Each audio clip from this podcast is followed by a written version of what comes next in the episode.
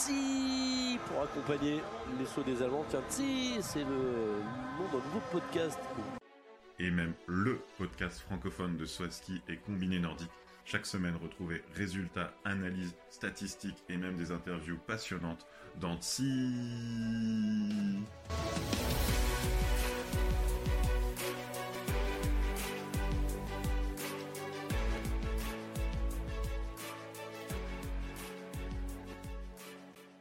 Bonsoir à tous et bienvenue pour ce quatorzième épisode de TSI, le podcast en français du saut et du combiné nordique. Avec moi, j'ai At Geox 120. Sayonara, Romain. Sayonara, Wilson. Bonsoir, Eh oui. content de te retrouver. Et oui, moi aussi, Sayonara, car euh, nous étions à Sapporo ce week-end pour euh, le triple de Sapporo. Trois épreuves, hein, il y, a, beaucoup à débriefer en à ski. Et puis, euh, nous parlerons Guten Tag, nous serons à Klingenthal pour euh, le combiné nordique. Euh, Klingenthal qui a, remplacé ce pauvre concours de Chauveneuve euh, qui a été annulé. Et donc, on débriefera aussi Klingenthal en combiné nordique. On enchaînera sur un mot sur la Coupe continentale euh, de Tso euh, qui avait aussi son importance euh, chez les hommes, notamment euh, en vue des, jeunes sauteurs autrichiens et moins jeunes qui auront la chance de sauter au vol à ski. On a les premiers résultats du Festival olympique de la jeunesse européenne. Je le dirai qu'une fois, je pense. On dira les Foges jusque-là. Et on débriefera, je- enfin débriefera, non, on donnera quelques résultats rapides des universiades parce que là, le niveau n'était quand même pas au rendez-vous. Parfait. Et donc, euh, je vois que tu nous as affiché un superbe tableau en couleur. Alors, qu'est-ce que qu'est-ce que tu veux nous dire sur ce Sapporo? Et là, euh, pour ceux qui nous ont écoutés après Zakopane, euh, on a parlé euh, loterie.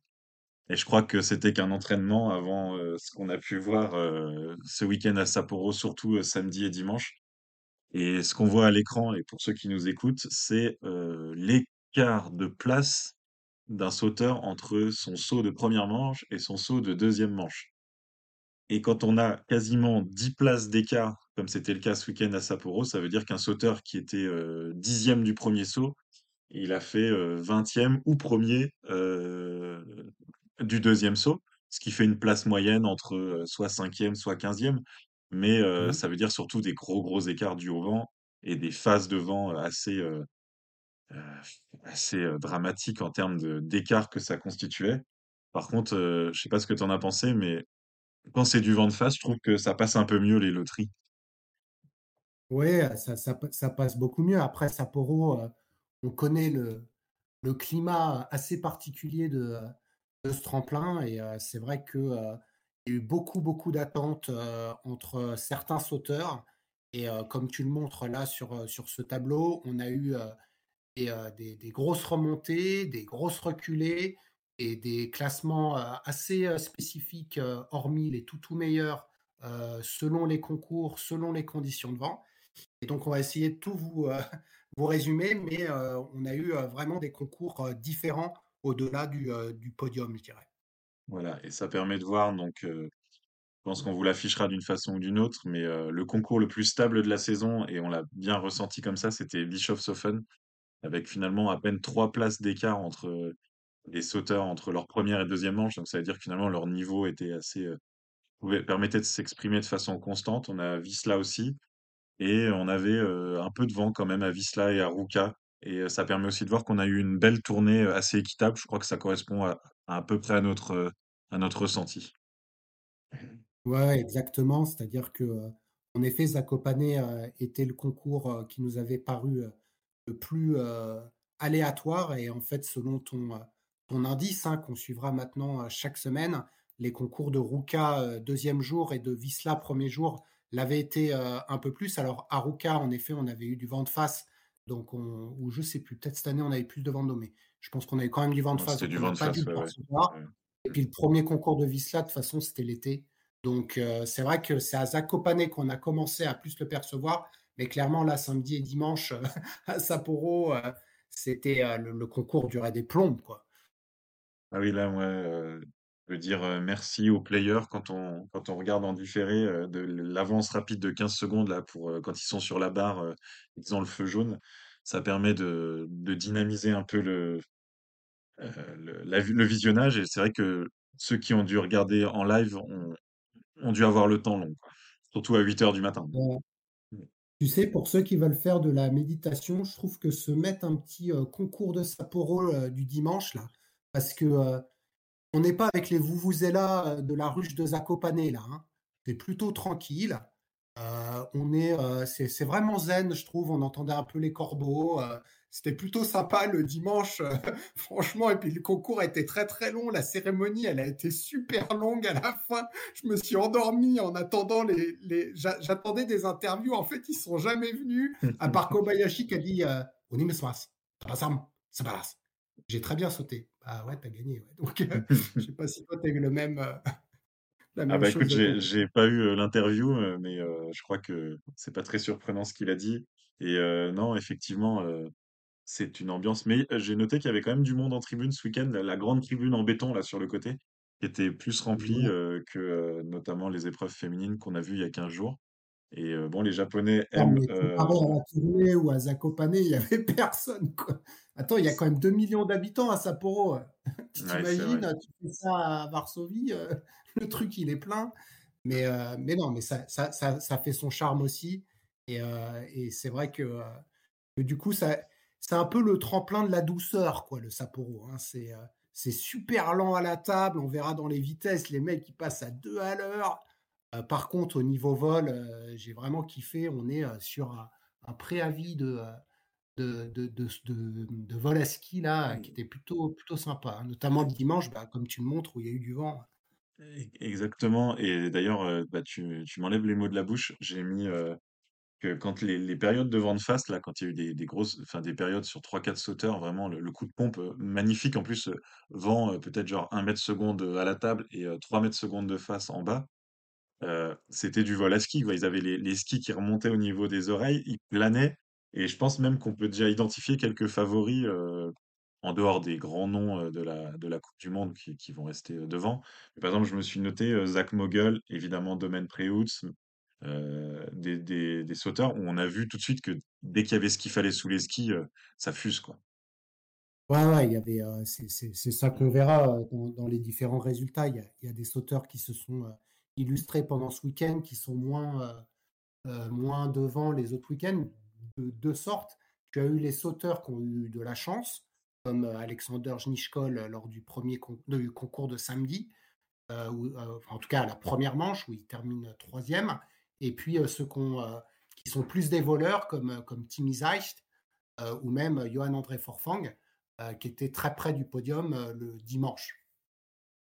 Oui, c'est ça, on a vraiment retrouvé la Zeich, il enchaîne, euh, il enchaîne trois quasi top 10, alors que les conditions étaient, étaient variables. Et puis euh, certains là-bas, on peut commencer presque que par la fin. Il y a, il y a des sauteurs euh, euh, comme Domaine Préhout, aucune qualification, même depuis euh, plusieurs week-ends. Je t'envoie même en, en privé, il a un totem d'immunité. Comment ça se fait qu'il est encore dans l'équipe? Et là, euh, on lui met Mm. un peu de bonne face, euh, comme il faut, bien dans l'axe, quatrième. Voilà. Et ça place le, bonhomme, domaine, euh, ça y est, quoi, on l'a, retrouvé. Et lui, euh, c'est ce qu'on s'était dit, en fait, c'est que euh, franchement, Vando, euh, il, il s'ennuie ferme, quoi. C'est pas son truc. Et là, euh, clairement, euh, dimanche, euh, il était. euh, euh, franchement, j'ai cru qu'il allait faire podium. Là, quand son frère euh, a sauté et qu'il était toujours devant, je me suis dit, ça va le faire. Il termine 4. Il a vraiment pas été loin. Et c'est Eisenbichler qui a pas été flamboyant non plus le reste du week-end, qui est plutôt en toute fin de top 30 et qui fait un podium sorti de nulle part, son premier podium de la saison, le deuxième podium allemand. Bon, tous les sauteurs, dans les, peu d'interviews que j'ai vues, ils, ont tout à fait conscience d'avoir sauté dans des, conditions particulières, mais bah, tant mieux pour lui, hein, il en a profité. Oui, et puis, tu prends le cas d'Eisenbichler. Quand on regarde son, son, son week-end euh, sur les trois concours, ça n'a pas été le meilleur. Moi, dans mes calculs, je, le place que 21e. Donc, euh, ça montre vraiment que euh, quand tu as eu les bonnes, autant il est cinquième de mon classement. Donc, ça veut dire que globalement, sur les trois jours, il a aligné les bons sauts. Mais Hassan Bichler, c'est plutôt de la chance avec le vent, très à l'aise dans le vent de face, ce qui fait qu'il a atteint ce podium alors qu'il n'a pas ce niveau intrinsèque. Et je pense que ça va faire un peu comme une Nakamura, une nouvelle expression pour dire tu fais un podium, mais après on ne voit plus. Et je pense à Hassan Bichler, malheureusement, quand on va repartir là à Coulm, à moins qu'il ait une pompe, tu le reverras plus sur le podium. Hein. des chances. Et bon, bah, ça permet que de mettre à jour la Nakamura, parce que c'est vrai que les Japonais à domicile, à part Ryoyu Kobayashi qui a été flamboyant, les autres, c'était c'était bien compliqué. Nikaido n'a pas été mauvais. Hein. Franchement, on a retrouvé Nikaido qui, qui était, pour moi, une, était censé une des révélations de l'année. et on, il n'est pas, il est pas au niveau où on l'attendait, mais là, on l'a vu un petit peu venir. Mais j'ai été très déçu par Yuki Asato. Je pensais faire beaucoup mieux. Junshiro n'a pas été au niveau non plus, et d'ailleurs, il est remplacé par Taku Takeuchi, l'ancien, pour Kulm. Et, et Keiichi Sato, bon, je sais pas, il a dû faire un saut correct, mais, mais oui, à part Kobayashi, on n'a pas eu les, les Japonais aux avant-postes. Euh, oui, Nikaido, 32e, 30e et 14e. le dimanche, c'était un peu particulier avec euh, des, bonnes phases de, de vent de face, mais euh, c'était le deuxième japonais du, du week-end. Par contre, tu veux qu'on parle du meilleur japonais du week-end? Ah, bah là, c'est. Tu veux dire Noriaki Kazai ou? Ah, bah peut-être en termes de photos pour Instagram avec tous les sauteurs européens qui sont allés se prendre en photo avec lui, mais sinon, sportivement parlant, j'étais un peu plus jeune.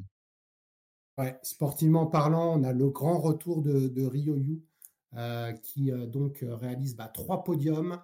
Il part avec 260 points de la mmh. tournée japonaise, deux victoires et du coup on a retrouvé le Kobayashi de l'année dernière avec notamment, j'imagine que toi aussi tu l'as aimé, son saut du dimanche euh, qui est probablement le plus beau saut de la saison euh, jusqu'à maintenant.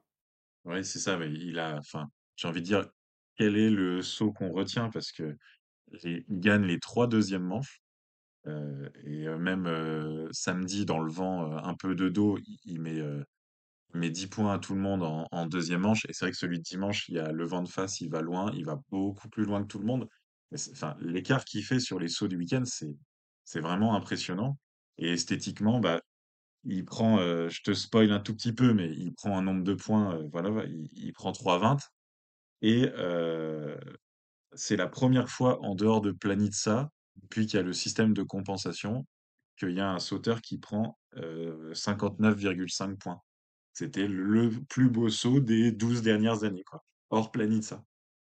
Alors, il prend 59,5 et je vais même rajouter les deux autres. si on prend les 5 notes, hein, donc il a eu 3 fois 20 et 2 fois 19,5, ça fait 99. Euh, je veux dire, euh, voilà. C'était mérité, enfin, c'était juste.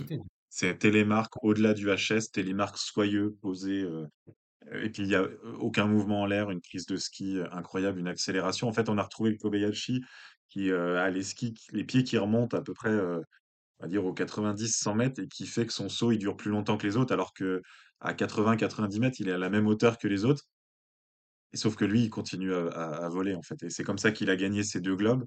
Et c'est ça qui fait que des fois, souvent, ça fait oh là, mince, il est pas très haut. Puis bah non, en fait, il met 20 mètres de plus, 30 mètres de plus. Il arrive à rester en l'air, là, avec ce, ces skis qui, ses pieds qui remontent un peu et c'est magnifique.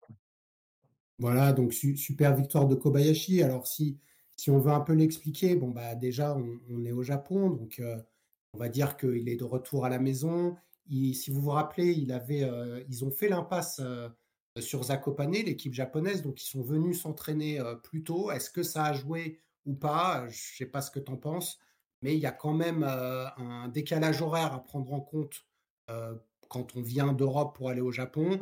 Et Kobayashi a pu en bénéficier au-delà du fait qu'il était chez lui et qu'il saute très très bien sur ce tremplin. Oui, certainement. Après, ils se sont pas reposés, hein, pendant les 15 jours. Ils ont même eu des compétitions internes, japonaises, toujours surpris du nombre de compétitions que qu'ils font un peu partout, comme comme les Norvégiens qui sont allés faire les championnats nationaux au lendemain de de Bischofshofen, c'est c'est des sauts toujours. il y a dû avoir un aspect peut-être aussi confiance. Il a bien sauté dès le début et après ça a enchaîné quoi. Je pense que c'est des sauteurs à confiance et bon, on saura jamais le, le fin mot de l'histoire. Il y a peut-être un aspect matériel aussi. On sait que leur fournisseur de combinaisons est japonais, donc en fait, aussi longtemps qu'ils étaient en Europe, ils pouvaient pas retoucher leurs combinaisons en gros. Et là, euh, évidemment, ils en ont rien dit en interview. Là, il est sont revenus dans la bataille, surtout Kobayashi, mais euh, tant mieux, ça remet de l'équité. Et puis, euh, s'il est relancé comme ça, la fin de saison peut être, peut être magnifique. Je pense qu'au général, il est passé de 21e à 7e. Et on ne parle pas d'un deuxième week-end de la saison, on est déjà euh, à la moitié de la saison, donc il, il fait un, un nombre de points euh, phénoménal. Je pense qu'il peut pas jouer tout devant parce qu'il a trop de retard, mais il y a des championnats du monde qui se profilent. Donc, euh, Ouais, voilà, il va, il va se concentrer là-dessus. Il peut viser la sixième place du général, puisqu'en effet, il est revenu à 60 points de, de Fettner. Il est encore à 200 points de Joie et il est à plus de 400, 4 euh, 520 points de Lanichek. Hein, donc il y a encore de quoi faire. Après Ko- Kobayashi, euh, je dirais que le deuxième sauteur du week-end, c'est pour moi Alvor Egner Granerud, qui a, qui a fait 220 points. On est sur 8 podiums consécutifs euh, pour Granerud, donc euh, une série qui a commencé lors du premier concours de la tournée à Oberstdorf. Donc Granerud, il est largement au- au-dessus et euh, il gr- grignote petit à petit sur David Kubaski, puisque maintenant il n'a plus que 48 points de retard dans la course au globe.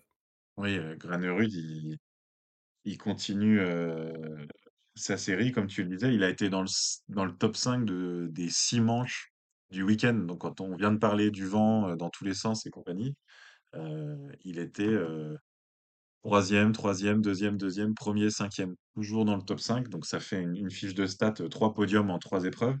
Et après la, la légère euh, dégringolade de Koubaki, c'est le dernier sauteur à avoir fait top 5 de toutes les épreuves de Coupe du Monde depuis le début de la saison, hormis la fois où il a été disqualifié à Ruka. Et là, c'est pas sportif.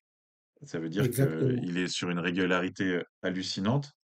Euh, Koubaki, on pouvait dire exactement la même chose avant ce week-end, régularité incroyable, mais euh, petit fléchissement euh, deuxième, quatrième et onzième, sa première épreuve en dehors du top 6 depuis le début de la saison. Après, au niveau points, euh, hormis euh, Granerud et euh, Kobayashi, euh, c'est quand même, il, rapporte plus de points notamment que, que Hans dont on parlera. Il met plus de points que, euh, ou quasiment à égalité avec, euh, avec Stefan Kraft. Donc, euh, c'est vrai que cette onzième place euh, lors du, du dernier concours, euh, qui est d'ailleurs son plus mauvais résultat de la saison, parce que lui donc n'avait pas été disqualifié et jusque-là avait fait comme plus mauvais résultat une sixième place.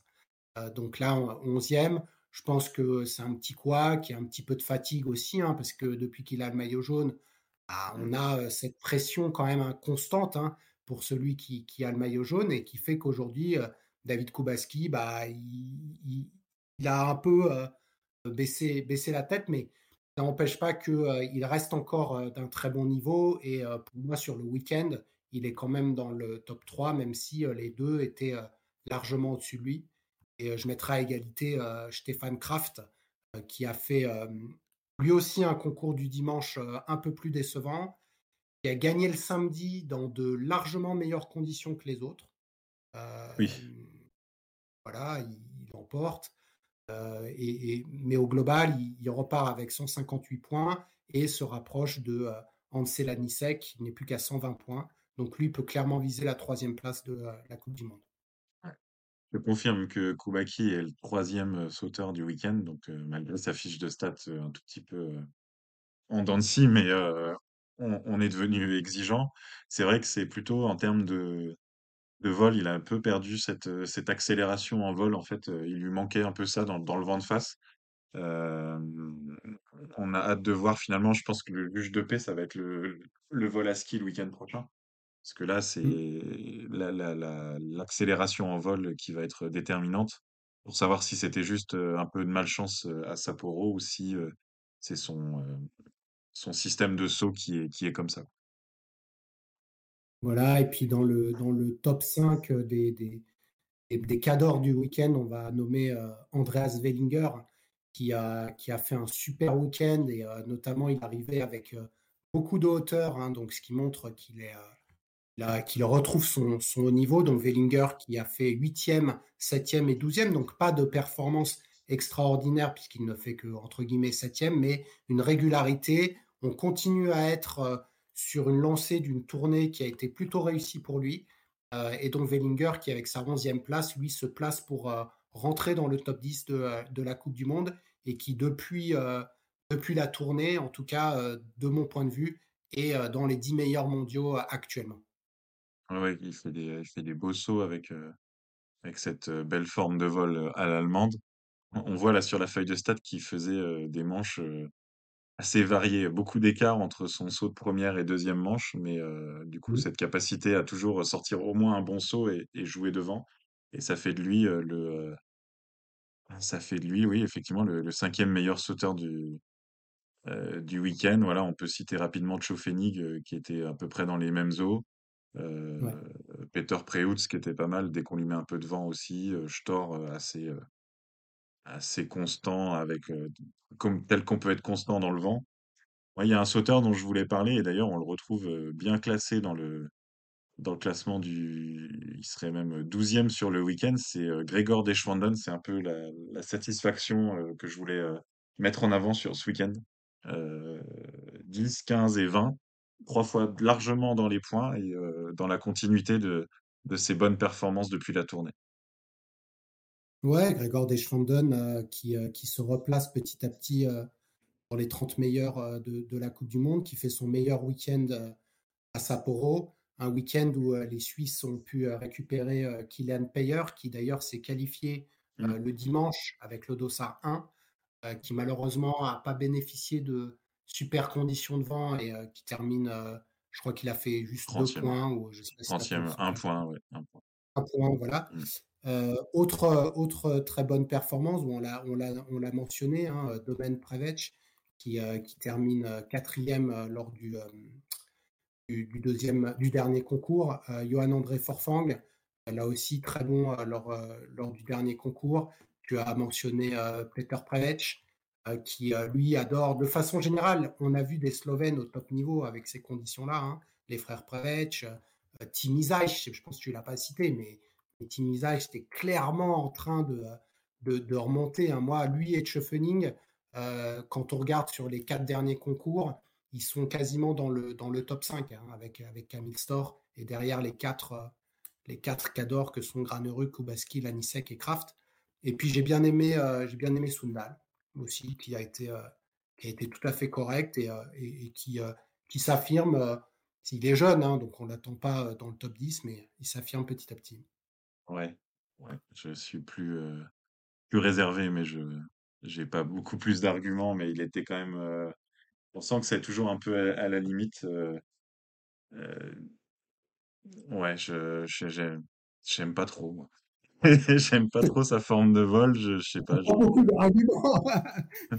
non, mais euh, je sais pas. Il y a des, des feelings comme ça, mais euh, bon, j'ai rien contre contre cet être humain, mais euh, je sais pas. En, en saut, il m'inspire, il m'inspire pas grand-chose. Donc je vais pas dire. pas dire plus. Mine de rien, on est passé quand même. euh, on peut se satisfaire qu'il y ait eu deux manches à chaque épreuve, hein, parce que on a failli avoir un, un podium de euh, Schnees-Kohl. Euh, c'est Ouais. pareil, hein, on n'a rien contre lui personnellement, mais euh, sur, sur son niveau intrinsèque, il, il- a le droit de rentrer dans les points, de marquer des, des gros points, mais euh, je crois pas qu'il ait le niveau podium, donc ça a permis de rétablir une certaine équité voire même peut-être un peu trop d'équité parce que pour le coup il passe de super méga conditions en première manche samedi à conditions affreuses en deuxième manche ça fait un, un résultat 25e euh, une énorme dégringolade mais voilà les compensations quand est, même et les deux manches ça a permis d'avoir une feuille de stats qui ressemble quand même à des épreuves de Coupe du Monde à peu près euh, très raisonnable quoi ouais, il est, il est pas passé loin, euh, Znichkol. Je pense que lui, c'est important aussi de, de garder sa place dans l'équipe polonaise. hein. Aujourd'hui, euh, la Pologne a, alors ils sont pas montés avec tous leurs quotas. hein. Eux, ils en non ont non ouais. 6. Mm. Donc, si on prend les 6, bah, il y a David Kubaski, il y a Joua, il y a Stor, donc il y a trois places déjà prises. Pavel Vasek, mais il est un peu euh, sur la reculée. D'ailleurs, j'ai cru lire qu'il n'irait pas à Kulm, il faut que je confirme. Et après, on a, on a qui euh, saute mieux que, euh, que les Mouranka, que tous ceux qui sont en Coupe Conti. il y avait Stefanula, il y a Volny. Donc, Chiniskol, il doit de toute façon garder sa place de quatrième, cinquième polonais. Donc, Sans problème, hein, il, il marque deux fois des points, euh, il fait 17e dimanche. euh, Là, il est, il est pas, il est pas en danger, je pense, euh, pour, euh, euh, la prochaine épreuve. Alors, au niveau des, des déceptions, je vais te laisser euh, mentionner, euh, j'imagine, au moins deux euh, grosses déceptions. Euh, donc, comme on l'a dit, hein, il y a eu des, euh, il y a eu des, des, euh, des grosses reculées, des grosses remontées, mais on a des top sauteurs qui n'ont pas performé du tout. Bah écoute, je cite un sauteur d'un pays que t'aimes bien en déception et t'auras le droit de faire la même chose avec euh, celui que j'aime bien. Euh, moi, je voulais parler de, Benjamin Eusvold parce que, enfin, on l'a suivi tout le début de saison, on s'est enflammé sur les résultats de COC. Il était pas bon le week-end dernier à Zakopane, on s'est dit, allez, c'est le vent, c'est compliqué. Mais ce week-end, vraiment, les sauts, on n'est pas euh, des sauteurs à ski, nous deux, hein, mais on a quand même un œil au bout de quelques années de passion. Et là, il saute vertical et après il se penche. Enfin, il fait un saut comme on n'en voit jamais en Coupe du Monde en termes techniques à la table. Euh, les, voilà, les domaines pré-haut, s'il est tout de suite dans ses skis, c'est trop vite. La, la plupart des sauteurs, ils trouvent le bon timing entre sauter verticalement et, et, euh, et prendre, les skis. Et lui, c'est comme s'il faisait du saut arrêté, vertical, et après il se dit, tiens, je vais quand même me pencher pour voler un peu. C'est catastrophique. Je, j'arrive pas à comprendre comment il, parce qu'il a quand même fait des énormes résultats euh, en COC. Donc, après, quand il est en vol, ça vole, hein. Mais euh, la prise de ski, c'est quelque chose qu'on voit pas euh, d'habitude en, Coupe du Monde, techniquement parlant. Ah, je je vais pas, le défendre parce que c'est vrai que euh, on, on avait à peu près ce, juge en disant t'es, t'es top en Coupe Conti, t'es euh, limite top 30 euh, en Coupe du Monde. Ça euh, vérifié plein de fois. Ça s'est vérifié avec Rock Masleux, ça s'est vérifié avec Zach Mogel euh, qui a terminé dixième euh, du premier concours, ça s'est vérifié avec Egner, avec Leitner. Bon, la oui. plupart du temps, euh, quand ils sont montés, ils, ont bien réussi. C'est vrai que lui, là, ça fait deux week-ends. Bon, bah, c'est un peu le phénomène, hein. c'est-à-dire que euh, pas d'étincelle, mais c'est pire que phénomène. hein. C'est-à-dire que moi, je suis d'accord avec toi, il n'a pas fait un seul bon saut. J'étais déçu parce que c'est vrai qu'on l'avait un peu big up euh, pendant Mm. les, euh, les, les- les événements. Alors, faut voir, euh, faut voir parce que du coup, là, tu n'as eu que des loteries, donc euh, je pense pas de toute façon qu'il aille à Coulm, hein, donc on n'aura pas, on pas le fin mot de l'histoire. hein. je sais pas, là c'est plus, euh, enfin la, la prise, la façon de prendre les skis, c'est indépendant du vent, c'est les, les 20 premiers mètres. Et après, après pourquoi pas, je pense qu'il vole. Hein, il a, Non, il, mais il il a, c'est c'est- c'est Björeng qui ira. Ils ont déjà, il, il a, il a chopé la place avec le quota, on en reparlera.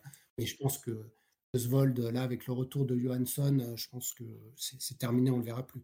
Bon, t'es allé chercher quand même un mec euh, du fin fond de- du frigo, là. Mais Euh, moi, je te qu'on prends citait euh, dans les dans Oui, les enfin qu'on citait tous les week-ends euh, par les résultats continentaux, il y non, avait une mais sorte euh, de d'excitation. Exactement, il y avait une attente. Zach Mogul euh, a été là et lui, il n'a pas été là. Mais moi, j'ai quand même enlevé la Nisek, hein, parce que là, Ah euh, c'est le premier concours où clairement, premier week-end entier où euh, il n'est pas là. Quoi. Il a pas eu, euh, j'ai pas eu, il a fait peut-être un saut correct où il lève le poing en l'air, genre Ouais, c'était super, machin. Mais, mais clairement, c'est le Casper du week-end, quoi. Le gars, pas, au niveau, pas là où, euh, où on l'attendait. Et c'est vrai que euh, moi, il m'a énormément déçu parce que tous les, euh, Slovènes étaient au taquet et, lui, non, quoi.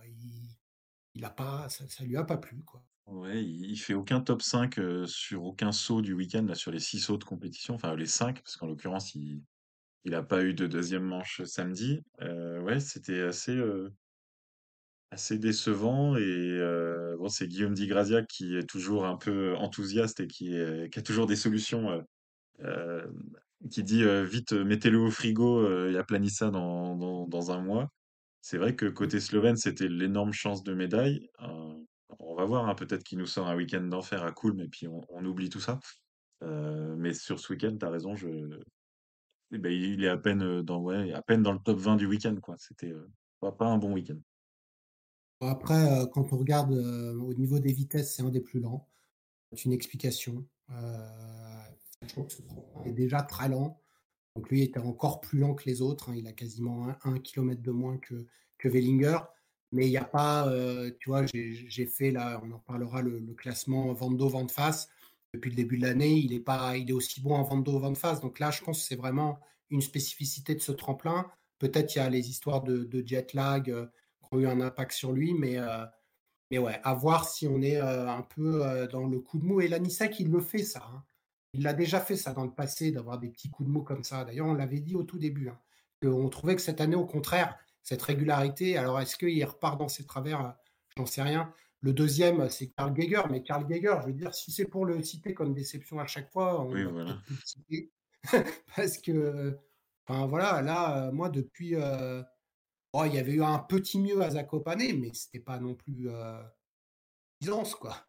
Non, c'est ça, depuis, heu, depuis le côté, heu, depuis Innsbruck, depuis le côté autrichien de la tournée et heu, bah, tu es sur un Allemand et tu l'avais, taclé. Je t'avais dit que tu étais dur le week-end dernier, c'était Philipp Raimund. Force est de constater que tes prévisions, de de de Zakopane se sont un peu, un peu réalisées. Là, il a été, fond de top 30, heu, ce week-end sans sans sans flamboyer alors que, il laissait entendre un peu mieux et on sentait quand même de là, pour le coup, de la fatigue, mentale. Je pense qu'il est arrivé à la à la tournée, il explose tout, 2e meilleur allemand, il passe dans les, dans les Mmh. Sunlight et puis là, il revient, il découvre que la coupe du monde, c'est sauter, heu, tous les week-ends, heu, c'est combien? C'est 9 sauts de compétition, heu, au Japon, au bout du monde, heu, d'enchaîner tous les 3 jours et là, je crois qu'il il se prend la réalité dans la face tout en restant, assez correct, hein. Mais voilà, on l'espérait plutôt rentrer dans le top 10 et là, il rentre plutôt dans le rang,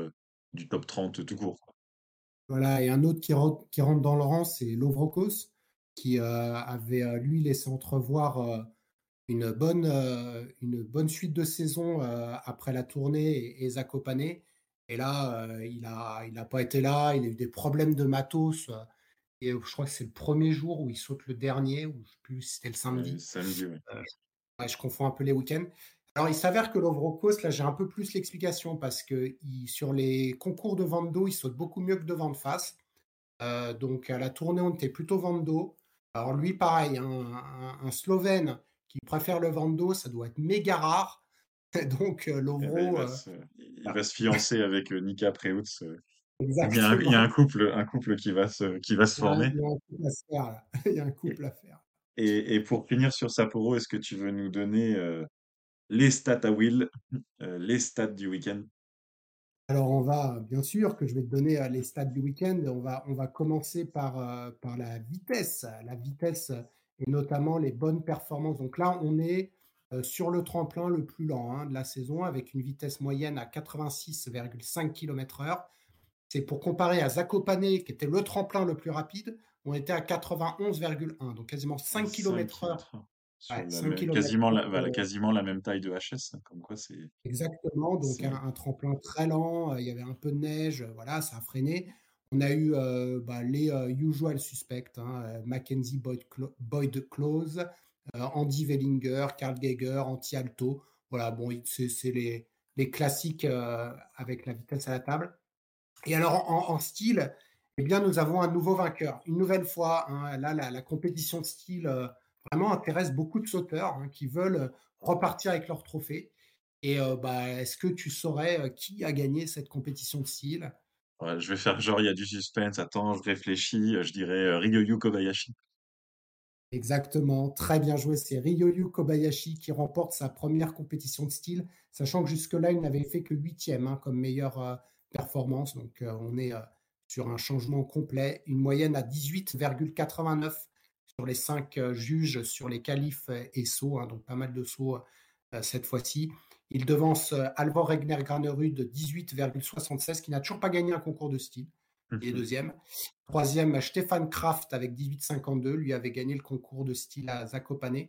4e, Andreas Wellinger et 5e, Piotr Joua. Je l'attendais pas là. Et il termine 5e heu, Tiens, ici à à à Sapporo, alors que c'est plutôt un mec, heu, qui aime le vent de face. Donc donc voilà et Andrzej Lanisek est est seulement 10e. Heu, c'est sa plus mauvaise performance en termes de style. Faut donc dire heu, qu'il clairement, il pose il pas bah, non, mais il voilà. pose pieds joints dans la pente samedi, heu, dépité, heu, je sais pas, à 100-110 m, 105 m. qu'il a dû se prendre des Ouais, 15, donc euh, il a, ça ça l'a il a ça l'a obitéré plombé, ses chances. Ouais. Exactement. Et euh, avant de passer au combiné pour donner euh, des, des petites stats au niveau euh, vente d'eau, vente face, donc euh, j'ai fait euh, un peu comme tu avais fait euh, chez les femmes, euh, le classement du vente d'eau et le classement du vente face.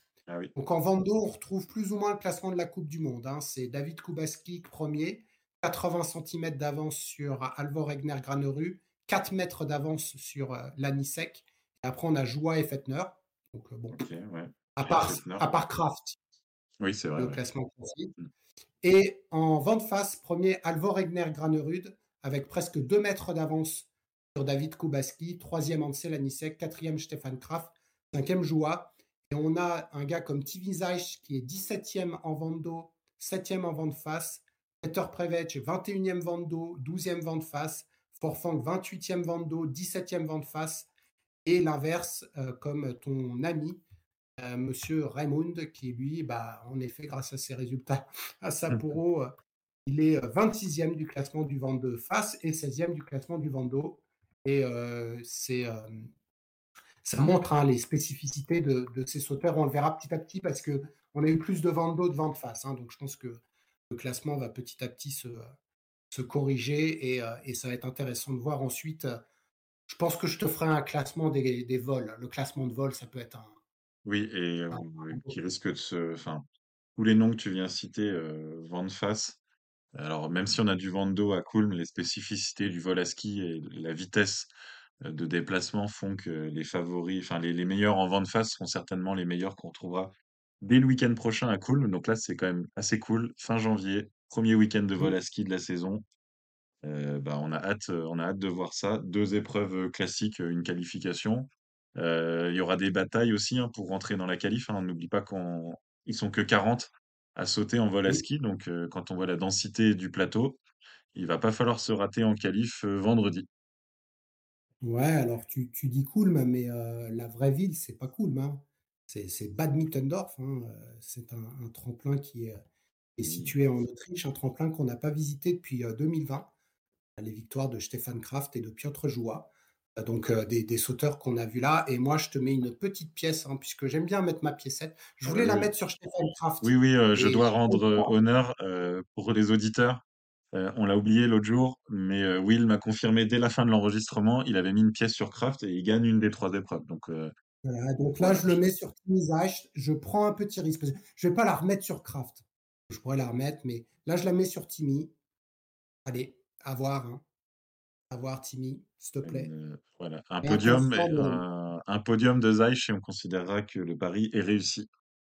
merci Romain de, de ta clémence pour, pour Timmy. En Voilà parlant pour. euh, de, de Clémence, Clémence, Clémence Egner, groupe national autrichien, je sais c'est la pire transition de l'année. Euh, en tout cas, les, les Autrichiens vont, vont intégrer leur groupe national euh, à Kulm. Et euh, on peut dire que peut-être on peut en parler tout de suite de la COC de Sceaux, comme ça on est dans la, dans la foulée. ouais, comme ça, comme ça c'est fait. On, Euh, peut, on peut en effet mentionner la les. Autrichiens ont atomisé la concurrence ce week-end à Eisenhurst. Alors, petite remarque personnelle, faire la qualif pour le vol à ski sur un HS 109, c'est peut-être pas la meilleure idée de la saison, parce que on voit que, que les Autrichiens ont atomisé tout le monde euh, sur leur HS 109 à domicile. On a Max Steiner qu'on a quand même pas trop vu sur le devant, vraiment tout devant sur le reste de la COC. Il fait premier et deuxième. On a Ulrich le bien nommé, Ulrich Volgenant qui fait troisième et deuxième. Et au total, les Autrichiens, en fait, sur ce week-end, ils prennent 775 points. L'ensemble des autres équipes fait 670 points. Voilà, je pense que ça donne une idée de la domination. Non, Il devait être pense 7 ou 8 dans les 10. Donc euh, pour la qualif, euh, euh, pour Kulm, bah, bon courage aux entraîneurs, comme tous les week-ends un peu. Carrément. Et il s'avère que en fait, tous les sauteurs qui avaient bien réussi jusque-là, Ouais. c'est-à-dire qu'on a eu en moyenne des, des HS euh, 140, hein, on était à Engelberg, à Ruka, Planitza, Sapporo, bah, ils sont tous ratés. hein, les Ondreringen, Van Hummel, Aschenwald, Abbas, Björn, Billumstadt, ouais. Ah non, Willumstad, c'était un peu mieux. Non, non, euh, c'est le seul à avoir à peu près réussi et Justin Tissot. Mais c'est vrai que Volgenan, bah, c'était sa première Coupe Conti. Il a fait un super résultat. Marcus Rupic, mec, qui est sorti de nulle part. Première Ah Coupe ouais. Conti euh, de cette année. Euh, Le gars, il fait des résultats. Stéphane Reiner, on l'avait jamais vu. Il, Mm. il revient aussi. première Coupe Conti, super résultat. Et, et donc, ouais. Mais, mais, mais il y a un Slovène qui s'appelle Matija Vidic. On avait Pareil. déjà entrevu à Sapporo et qui a fait un super résultat et qui euh, permet, donc on- tu parlais de la course au quota, donc je vais te Oui. laisser euh, à l'annonce des, des trois quotas pour, euh, pour la prochaine période. Oui, c'est ça. Donc, bah, Matija Vidic, il a fait le job parce que c'est lui qui permet à la Slovénie de garder le, le septième quota pour la Coupe du Monde. On avait dit à l'épreuve précédente que mettre Zach Mogul en Coupe du Monde, c'était un risque parce qu'il avait pris beaucoup de points euh, et de, le sortir comme ça. Et bah, big up euh, Vidic parce qu'il fait le job et euh, bah, cette Slovène en vol ça permet d'être euh, satisfait pour eux. Et sans surprise, les deux autres quotas pour l'Autriche, grâce à, grâce Aschenwald, et la Norvège, grâce à Buren, surtout sur les points marqués surtout sur les points marqués à Sapporo. On peut aussi noter Donc, les premiers points, changement, euh, ouais. pardon, on peut aussi noter les premiers points de la saison euh, pour un Français en COC. Et c'est le jeune euh, Enzo Milesi, euh, qui avait déjà fait des, bonnes résu- des bons résultats à Eisenherz le week-end précédent en OPA, qui fait Mm. 22e samedi et aux portes des points, euh, 32e dimanche. Et les autres Français, c'est Mathis Contamine, qui passe à un point de rentrer en deuxième manche samedi, 31e et 34e dimanche. On a Valentin Foubert, 40e et 44e. Et euh, ils ont gardé euh, le même fonctionnement que d'habitude. Euh, donc, le quatrième français de samedi, Alessandro Bapti, a laissé sa place à Jules Chervet dimanche, qui fait 46e. On note aussi les 32e et 36e places d'Aman.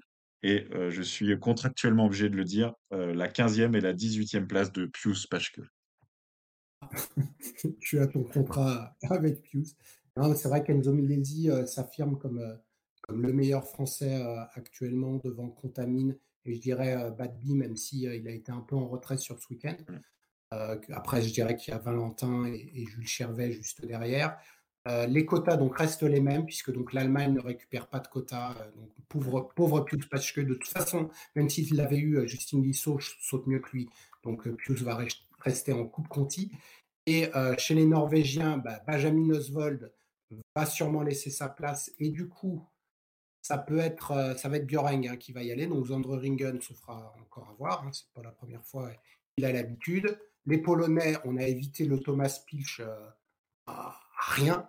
Oui, sinon, 6 c'était- points. Ouais. Sinon, Ah là, ça aurait été une catastrophe d'avoir 7 Oh, Polonais. là, Quand tu vois le niveau de le niveau général, euh, non, ça aurait été dommage d'avoir un, un septième. Il y avait Abdas hein, en plus, hein, euh, Ouais, qui était redescendu. Mm. Bah, Alors Abdas, c'est euh, Abdas, il est allé euh, parce qu'en en fait ils sont venus avec un quota de moins, hein, donc Abdas s'était pas fait remplacer.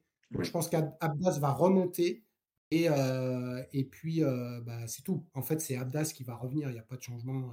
à moins qu'il non, il va même pas prendre Thomas Pich, c'est Abdas qui avait fait le- la navette, mais je pense qu'il voulait juste pas aller à Sapporo. C'était pas pas prévu qu'il prenne Oui. prenne la place. Et ensuite, ça va être très intéressant en effet au niveau, euh, au niveau des, euh, Autrichiens. Euh, c'est sûr, on aura Steiner, on aura Philippe Aschenwald. J'aimerais bien voir Marcus Rupic parce que je sais pas, je le sens. On aura Stéphane Reiner, on en a parlé, hein.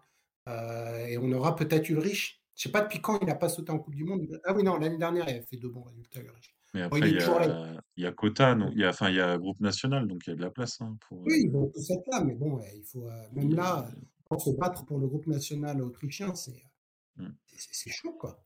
ouais, c'est vrai. Et Là, euh, pour. euh, alors, tu veux il y a les femmes juste, ouais, les femmes en. COC, du coup, euh, doublé de Juliane Seifert, l'allemande, et euh, deuxième, une autre allemande, deuxième samedi, Goebel, qui fait troisième dimanche, et la jeune tchèque dont on parlait aussi en OPA le week-end dernier, Indrakova, euh, qui Mm. fait euh, troisième et deuxième, et on avait Emma Chervet côté français qui fait quinzième et quatorzième.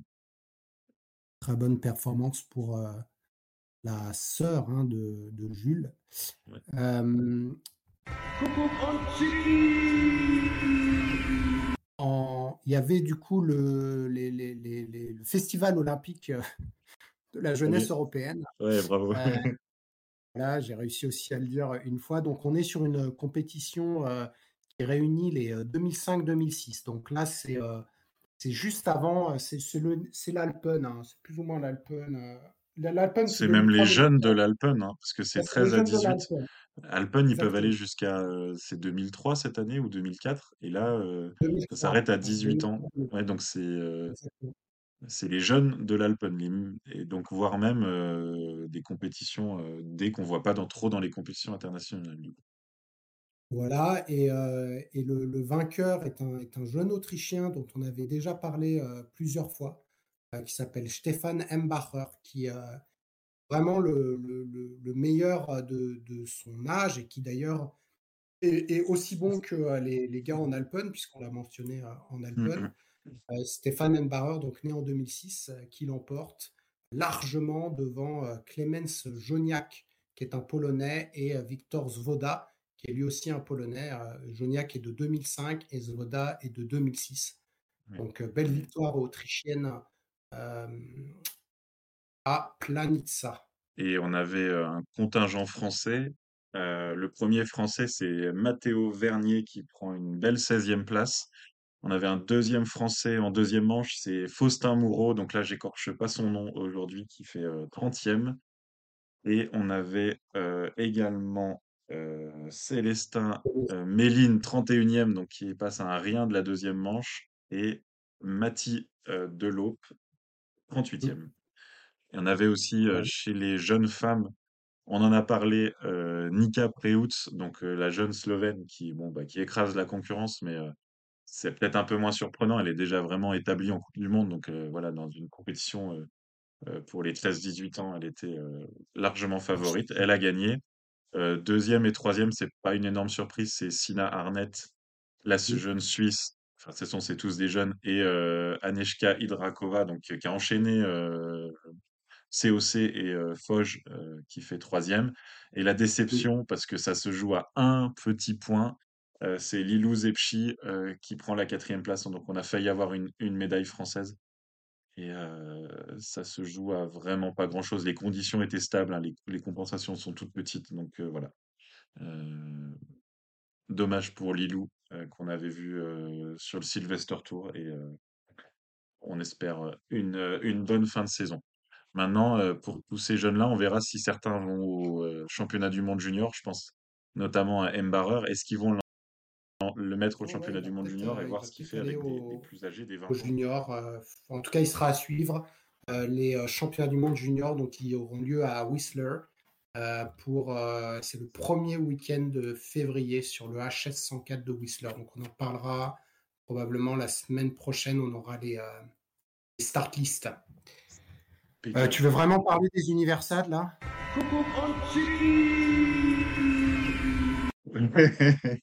Non, oui, on peut dire que donc on avait dit que c'était Vassiliev qui avait gagné chez les hommes et Konderla, donc des habitués de la Coupe du Monde chez les femmes. Il y a eu des par équipes Autriche, Kazakhstan, Japon chez les hommes, Pologne, Pologne 2, Japon chez les femmes.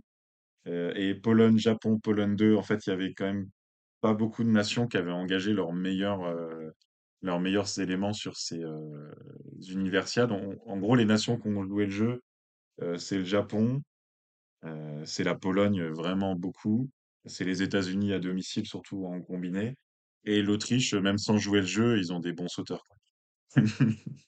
Donc euh, voilà un peu le, un peu le euh, topo. autant les, les Olympiques de la jeunesse, là, c'était sympa, autant les universelles. D'ailleurs, c'est dommage que Rosport ait passé l'un et pas l'autre. Mais bon. Ouais, mais par contre, les, donc le, le Foge, tournois, ils hein. sont en live sur leur site internet. Pour ceux que ça intéresse, sur les réseaux sociaux, vous pouvez voir passer, euh, vous pouvez voir passer des liens. Et euh, aux Universiades, ça nous fait la transition vers le combiné, parce qu'on les avait laissés de côté la dernière fois. On avait quand même les, les, les sœurs Kassai euh, qui se sont partagées la médaille d'or en Mastart et Gundersen. Donc il y en a une, Yuna, qui a gagné la Mastart, et c'est Aruka qui a gagné le Gundersen. Et quand c'est pas une qui faisait deuxième, elle faisait première. Et donc sans surprise, elles ont gagné l'épreuve par équipe euh, mixte. Et on avait un nom euh, qui est ressorti, qui est vraiment sorti du lot chez les hommes. C'est Sakurato Kobayashi, euh, qui est un bon sauteur de COC, enfin un bon combiné de COC qui a atomisé la concurrence sur les, la masse et la Gundersen. devant Niklas Malachinski et son collègue Nichols. Et on avait, on a retrouvé voilà ces nations-là devant. Je pense qu'on peut passer gentiment à Klingenthal. Qu'est-ce que t'en penses? Allez, partons sur le combiné. Donc euh, un week-end de combiné, je le dis une dernière fois, euh, Klingenthal qui devait être le week-end précédent, qui a été repoussé et donc qui était en lieu et place de Chaux-Neuve. Et euh, quand on voit les conditions de neige là-bas, qui étaient quand même pas excellentes, la neige qui brassait énormément, peut se dire que c'est vraiment encore une fois de plus dommage que ça n'ait pas eu lieu à Chaux-Neuve. Mais voilà, on n'y revient plus. On peut juste vous dire qu'on a l'épisode spécial euh, Déclaration d'amour à Chaux-Neuve qui est toujours en ligne. Vous pouvez le trouver euh, euh, sur les réseaux de, de, Tsi et n'hésitez pas à l'écouter avec, tous les beaux témoignages des, des combinés actuels et anciens. Ça permet d'exorciser un peu la déception et puis on va maintenant débriefer, débriefer ces épreuves venteuses aussi hein, de Klingenthal. Non, super épisode avec euh, les, grands combinés euh, actuels et anciens, euh, des anecdotes vraiment super sympas. Donc, n'hésitez pas à l'écouter. En effet, Klingenthal, bah, ça a été venteux parce que le samedi, on n'a pas pu sauter. Donc, déjà, le Gundersen a été remplacé par une Mastart. Donc, en gros, on inverse l'ordre. on, on part sur du ski de fond. hein. Donc, on l'a déjà eu deux fois cette année. C'était la troisième fois. Et euh, le saut n'a même pas eu lieu euh, après le fond. Il a eu lieu le lendemain matin. Donc, on s'est levé tôt et on a enchaîné euh, deux concours de saut d'affilée. puis le fond du Gundersen pour le deuxième jour. Donc, franchement, pour une, ouais, et puis pour une Coupe du Monde récupérée, je suis d'accord avec toi que c'était pas les conditions extraordinaires. Mais bon, on va, on a déjà assez commenté dessus, donc on va pas en reparler. Donc, un week-end qui a été euh, l'œuvre euh, d'un concurrent euh, qui a fait le doublé, euh, c'est euh, Johannes euh, Lamparter, autrichien, qui avait déjà, euh, bah, il avait déjà fait le doublé, hein, je crois. euh, euh, Il fait bah, 1 et 2 à Autopé. Il fait deuxième euh, ouais, le dimanche, mais euh, il était, euh, il était tout devant, ouais, déjà. Il était tout devant. Donc, confirmation euh, de Johannes Lamparter qui a, qui a, qui déjà dans la course de fond euh, du Mastart euh, s'est retrouvé aux avant-postes. Un groupe euh, qui était plutôt étoffé au début avec Jan Schmid, Ilka Erola, Jens Lura Söftebro, Geiger, enfin les, classiques. Puis ensuite, dans la dernière montée, Geiger a attaqué. Seul Öftebro et Lamparter ont pu suivre avec Frenzel qui était derrière. La course, elle était interminable là, parce que comme tu dis, il y avait des gros paquets de neige. C'était super Enfin, lent. euh, je crois qu'on avait, on avait regardé, euh, il y avait 23 minutes de tête à OTP et là, il y avait Mm. euh, 28 minutes pour 10 km. Ouais, moi, j'étais sûr qu'ils n'ont pas fait 30 minutes. C'était méga lent. C'est, bah, les, du coup, euh, on va dire, Oui, non, euh, 27. oui, euh, 27, 28, là, c'était euh, dimanche, mais voilà, c'est sûr Mm. qu'autour du tro- top 30, on n'est pas loin des, des 28, 29 minutes, quoi. C'était, c'était vraiment très long, cinq tours. D'ailleurs, il y a Jacob Lange qui s'est, euh, qui s'est Ah planté dans la Mastart et qui est le parti tout pauvre, seul, ça. euh, qui est parti tout seul au sprint alors qu'il restait un tour. C'est normal, d'habitude, ils font quatre tours. Et comme là, c'était Mm. une piste de 2 km, ils en font 5. Et Ouais. euh, bon, bah, Ah, c'est dommage, c'est il sera terrible. toujours dans les, euh, ouais, dans les zappings, quoi. hein. Ouais, lui, il va être dans les zappings. Il a, en plus, il a mis du temps à s'en rendre compte, quoi. Donc, le temps de revenir, c'était terminé. euh, puis, il a raté son saut. Enfin, le gars, il est, il est tombé dans les profondeurs. Donc, victoire de Johannes, euh, Johannes Lamparter qui devance un, un sauteur, euh, Franz Josef Röhrl, qui, a, qui continue, qui saute très, très, très bien en ce moment. Euh, c'est lui, hein, le meilleur au Best tremplin jumper, des meilleurs sauteurs des deux épreuves du week-end. Ouais. Ouais, voilà. Donc, euh, d'ailleurs, euh, Ryota n'était pas là. En Donc, euh, l'absence de Yamamoto malade et dans les mm, absences, alors on avait beaucoup moins d'absents que le week-end dernier à, On avait beaucoup moins d'absents que le week-end dernier à OTP. Il y a deux semaines, il y avait aussi Grabach qui manquait pour ouais, Covid. Rabat, Covid. Rudzek, il avait eu le Covid, il est revenu. Oui, il Euh, manquait que donc, lui. ouais. manquait que lui. Après, il y en a qui ont fait des trous comme Frenzel, mais sinon, il manquait en effet que lui. Ouais. Euh, et troisième euh, du, euh, troisième du mass, c'était euh, Jarl Magnus Rieber. Donc, euh, Jarl Magnus qu'on n'attendait pas du tout présent ce week-end. hein. Rappelez-vous, il a eu un, un virus gastro, enfin un virus gastro, je sais pas trop ce qu'il a eu, mais en tout cas, il a été très affaibli pendant Noël. Il avait dit laissez-moi tranquille, je reviens juste pour les championnats du monde. Et là, euh, il est revenu. Et d'ailleurs, vous le voyez sur la fiche de stats, il est là et on voit pas son principal concurrent, qui est euh, Jens Luras of the Blue. Donc, euh, Rieber a pas du tout perdu le globe. Il a même repris des points Ouais. sur Oftobro dans un week-end où il ne devait pas être là. Ouais. Je suis plus. euh, C'est vrai que c'était un peu le son de cloche à un moment ultra inquiétant. Et, au moment d'OTP, il avait dit Ok, euh, je viendrai à Klingenthal, mais, ça devait... mais sans ambition. Mais genre, Klingenthal, c'était censé être une semaine après. Finalement, là, avec le report, il a eu deux semaines pour se remettre. Du coup, je suis un peu moins euh, extatique. Je me dis, là, il a quand même eu deux semaines. Voilà, il a eu un virus intestinal. Il devait être quand même à un niveau tout à fait correct. Peut-être pas flamboyant, mais euh, on n'est pas sur un exploit de résilience face à la maladie euh, tel qu'il a bien voulu nous le vendre aussi. Il est un peu bon en marketing, euh, River. Ouais, je pense, parce que franchement, il a, on l'a pas senti. euh, bon, dans le mass, il n'était pas dans le top, hein, mais il a terminé sixième, donc il était quand À même deux dans le secondes, ouais, enfin quelques Ouais, secondes. voilà, mais bon, il n'était pas, euh, il était pas devant. Euh, bon, c'est pas lui qui a tiré la course, Non, euh, mais oui. façon, ça n'a servi à rien parce qu'Aerola, il l'a tiré et puis il est pas là. Donc, c'était pas non plus but ou même Geiger hein, qui termine huitième. Euh, non, mais je suis d'accord avec toi. On l'a pas ressenti que le gars était malade, hein, clairement pas. En tout cas, il a très très bien sauté et euh, il s'est très bien défendu, euh, même s'il n'a pas gagné. Bon, il s'avère que le deuxième jour, est-ce que euh, avec euh, ses pleins, euh, sa pleine forme, il aurait battu Lamparter Je suis même pas sûr. Il s'avère que, que, que Rieber, il vient jamais à Klingenthal. En fait, Lamparter, il gagne toujours à Klingenthal parce que Rieber, il vient jamais.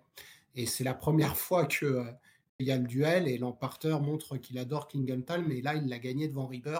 Et donc, ça montre en tout cas le niveau du, du, du coco Oui. et notamment au, au niveau du, saut, quoi. Parce qu'à troisième du saut, Lamparter, euh, il partait beaucoup plus loin, euh, même l'année dernière. Oui, là, euh, Lamparter, il fait un week-end phénoménal et c'est vrai que là, il, fait des très bonnes performances en saut et en fond. Je me demande, peut-être à part les championnats du monde à Oberstdorf, si c'est pas la première fois, du coup, en Coupe du Monde où il bat Rieber à la régulière. Alors, dimanche, Rieber, il tombe, dans un des derniers virages, mais je pense pas qu'il serait passé. Euh, il était pendu derrière Lamparter qui, donnait tout euh, sur les skis. Euh, là, on a, on a le Lamparter qu'on espérait voir depuis le début de saison, c'est-à-dire vraiment bah, avec le même profil de Rieber, bon en saut et bon en, fond. Et d'ailleurs, ça devient le plus proche concurrent. Il a pris, il est remonté là avec, bah forcément, hein, il vient de- d'enchaîner deux, trois victoires et deux deuxièmes places. Et il est revenu Mm. à moins de 100 points de Rieber. Et il a déposé euh, Jens Luras Oftebro qui nous fait un week-end euh, très, très, très, très, très moyen.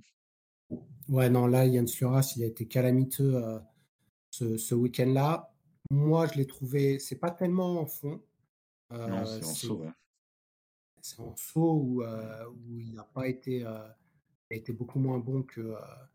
Que- en tout cas, enfin, ça, ça fait deux concours. Déjà, à OTP, il avait été moins bon. hein. donc là, il, et Mm. il retrouve en fait plus ou moins lui son niveau de saut de l'an dernier. Et, euh, et du coup, ça suffit pas, euh, malgré le fait qu'il continue à être, euh, pour moi, le meilleur fondeur du plateau. Enfin, avec Geiger, hein. ça joue avec Geiger, avec Chrysler, avec Grabach. Mais, mais, mais du coup, ouais, là, Jens Luras euh, est vraiment dedans. En plus, on retourne à Klingenthal, donc euh, s'il n'aime pas le tremplin, bah, il va encore perdre des points. Euh, je pense que c'est on râpé retourne, on Si, on retourne pas là. on- n'y Non, retourne pas? non, non, bah non, il... non, non, c'était le décalé là, c'était décalé. D'accord. Euh, mais euh, non, non, il y a plus, heureusement, hein, parce que là, je pense que Heureusement. non, mais euh, la piste est quand même particulière. En plus, avec les zigzags dans le stade et tout, c'est euh, bon, c'est enfin, bien qu'il y ait eu des épreuves avant Zeffel, là, mais c'est vrai que c'est Oui, pas le pas le week-end le plus enthousiasmant de, de l'année. Et c'est vrai que Ouais. euh, les frères Oftebro au tremplin ce week-end, euh, parce que le le grand frère euh, Einar Loras, alors euh, il est pas Ah, bon lui, euh, en saut depuis le début de saison, mais là, il a failli se gameler dimanche. Il sort tous les bras et tout, il finit en complètement écarté. Là, c'était c'était un saut, un saut calamiteux aussi. Enor Louras, il s'est pas sauté. Pas la peine, lui. Oh, Non, non. Enor Louras, euh, je comprends pas qu'il fasse pas du fond spécial. Il s'est pas sauté, lui. Il y a peut-être déjà 50 Norvégiens aussi.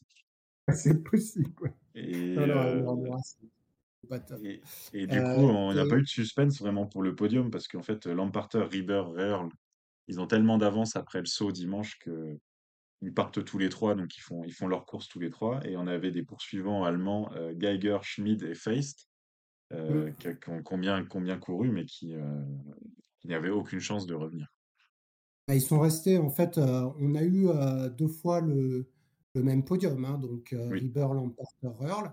Euh, Röhrl qui a fait, lui par contre, je trouve qu'il s'est très très bien accroché en fond le deuxième jour, parce qu'à un moment, il les a même lâchés dans la bosse. Pas compris.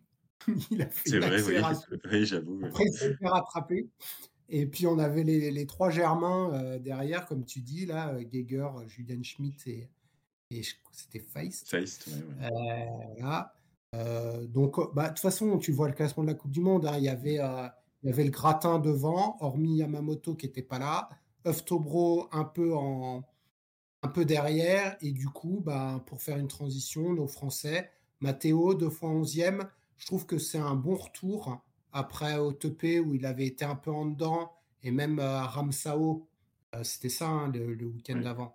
Oui. Donc là, on retrouve le Matteo euh, du niveau euh, du début de saison sur un tremplin qui est pas géant. Donc, euh, donc je l'ai trouvé plutôt, euh, plutôt à sa place.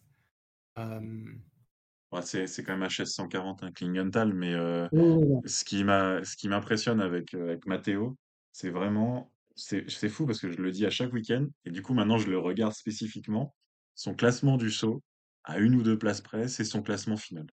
Donc, mm, euh, en- en- même dans les Mastart, c'est un peu différent, mais il fait des belles remontées. Euh, mais là, euh, Gundersen, donc euh, 11e du saut, 13e en- du fond, mais au final, il fait 11e de la course, quoi. Et, c'est ça quasiment tous les week-ends, et il garde sa place dans le top 10 mondial. On a, on atteint la, on atteint la, bah, avec les annulations de Cheneuve, on, a passé la mi-saison. Euh, c'est c'est très solide, quoi. Il, il remanque un peu les places un tout petit peu devant, mais du coup, ça veut dire que c'est plutôt au tremplin ou euh, s'il fait euh, peut-être euh, 6, 7, 8e, 5e euh, du saut, avec la capacité à rester euh, dans, dans cette place-là. Donc c'est vraiment euh, intéressant il fait euh, 19e du fond de la Mastart, 13e du fond du Gundasten. C'est des très bonnes courses. Euh, deuxième français, ben, un peu comme depuis le début de la saison, à part à OTP, euh, c'est Laurent Multaler qui fait deux top 20, 13e, 19e. Euh, mm. un peu plus dur, à peu près le même niveau de saut que, que Matteo, mais un peu plus dur sur les skis et donc il est 13e mondial. Et on a le malchanceux du week-end, c'est clairement Antoine Gérard, euh, parce qu'il avait fait un super week-end à, il avait fait un super week-end à, à et là il a sauté les deux fois dans des conditions vraiment mauvaises, et surtout samedi il fait vraiment une très belle course de fond, euh, 15e de la Mastart, et le saut, bah, il est envoyé, euh, j'ai pas vérifié, hein, mais il est envoyé dans des conditions euh, euh, catastrophiques, et bah, il pose tout de suite, et c'est vraiment c'est rageux. Et on avait le retour de Marco Ennis en quatrième français qui fait 44e de la Mastart, 9e du saut, mais vraiment trop loin en fond, 52e, et qui n'a pas fini la course de fond euh, dimanche. euh, je ne sais pas pourquoi. Ah, et euh, si on veut citer un peu des, belles performances, je citerai Eero Hirvonen, qui a, a fait un week-end vraiment très costaud. On retrouve aussi Christian Ilves, qu'on n'avait pas vu à pareille fête. Un peu dans le même acabit, on continue de voir Thomas Rettenegger montrer d'être quasiment meilleur que, que son frère. Et, et je suis obligé de le dire. Mais Espen Björnstadt a fait un super week-end. Il a même été premier à un moment. Comme tu regardes pas le premier saut, Oui. tu l'as jamais vu? Ah ouais, ouais, non, il, il fait euh, 25e et 13e, ouais, ouais. Sacré, euh, sacré Espen, bravo, bravo à lui. Sacré Espen. Alors malheureusement, euh, quand Grabak va revenir, et puis il y a aussi Espen Andersen qui n'était pas là, ben, malheureusement, je pense qu'il va laisser sa place. Surtout Parce que de toute Sim- façon, ouais. Est meilleur que lui. donc. Ah oui, c'est clair, là il fait encore, il enchaîne. euh, Il enchaîne les quasi top 15 depuis son arrivée. Donc, on a un niveau Il norvégien qui. Là. Mmh. Ouais, et peut-être, euh, parce que là, on commence au penser au au championnat du monde et il pourrait bien, rentrer dans l'équipe, dans l'équipe de Norvège pour le les Et championnats du monde. et et Skoglund, là aussi, là. Mmh, ouais, qui bah, juste derrière, ouais. Un peu un peu moins flamboyant, mais toujours, toujours régulier. Donc on verra qui, qui compose l'équipe, l'équipe norvégienne. Sachant que le les un les par équipes, c'est quand heu, même plutôt un tropisme, fond, hein, sur les par équipes. Donc à mon avis, ils vont mettre Grabak, Jens Luras, Jarl mmh, Magnus Rieber sans trop de suspense et il y a peut-être un un petit, challenge pour être le quatrième norvégien. exactement. Puis il y avait un Allemand, hem, un nouvel Allemand, là, Wendelin Thanheimer. Thanheimer. Qu'est-ce qu'il a fait comme résultat ah oui, heu, il fait rien là. il Ah non, ça c'est un Autrichien, pardon. Ah oui, Tannheimer, bah, il fait 2 était top de 30, ouais. pas mal, hein? Mmh mh. Pas mal, lui, voilà. Ça, c'est pour du les, heu, les les les les futurs, heu, futures, heu, équipes A.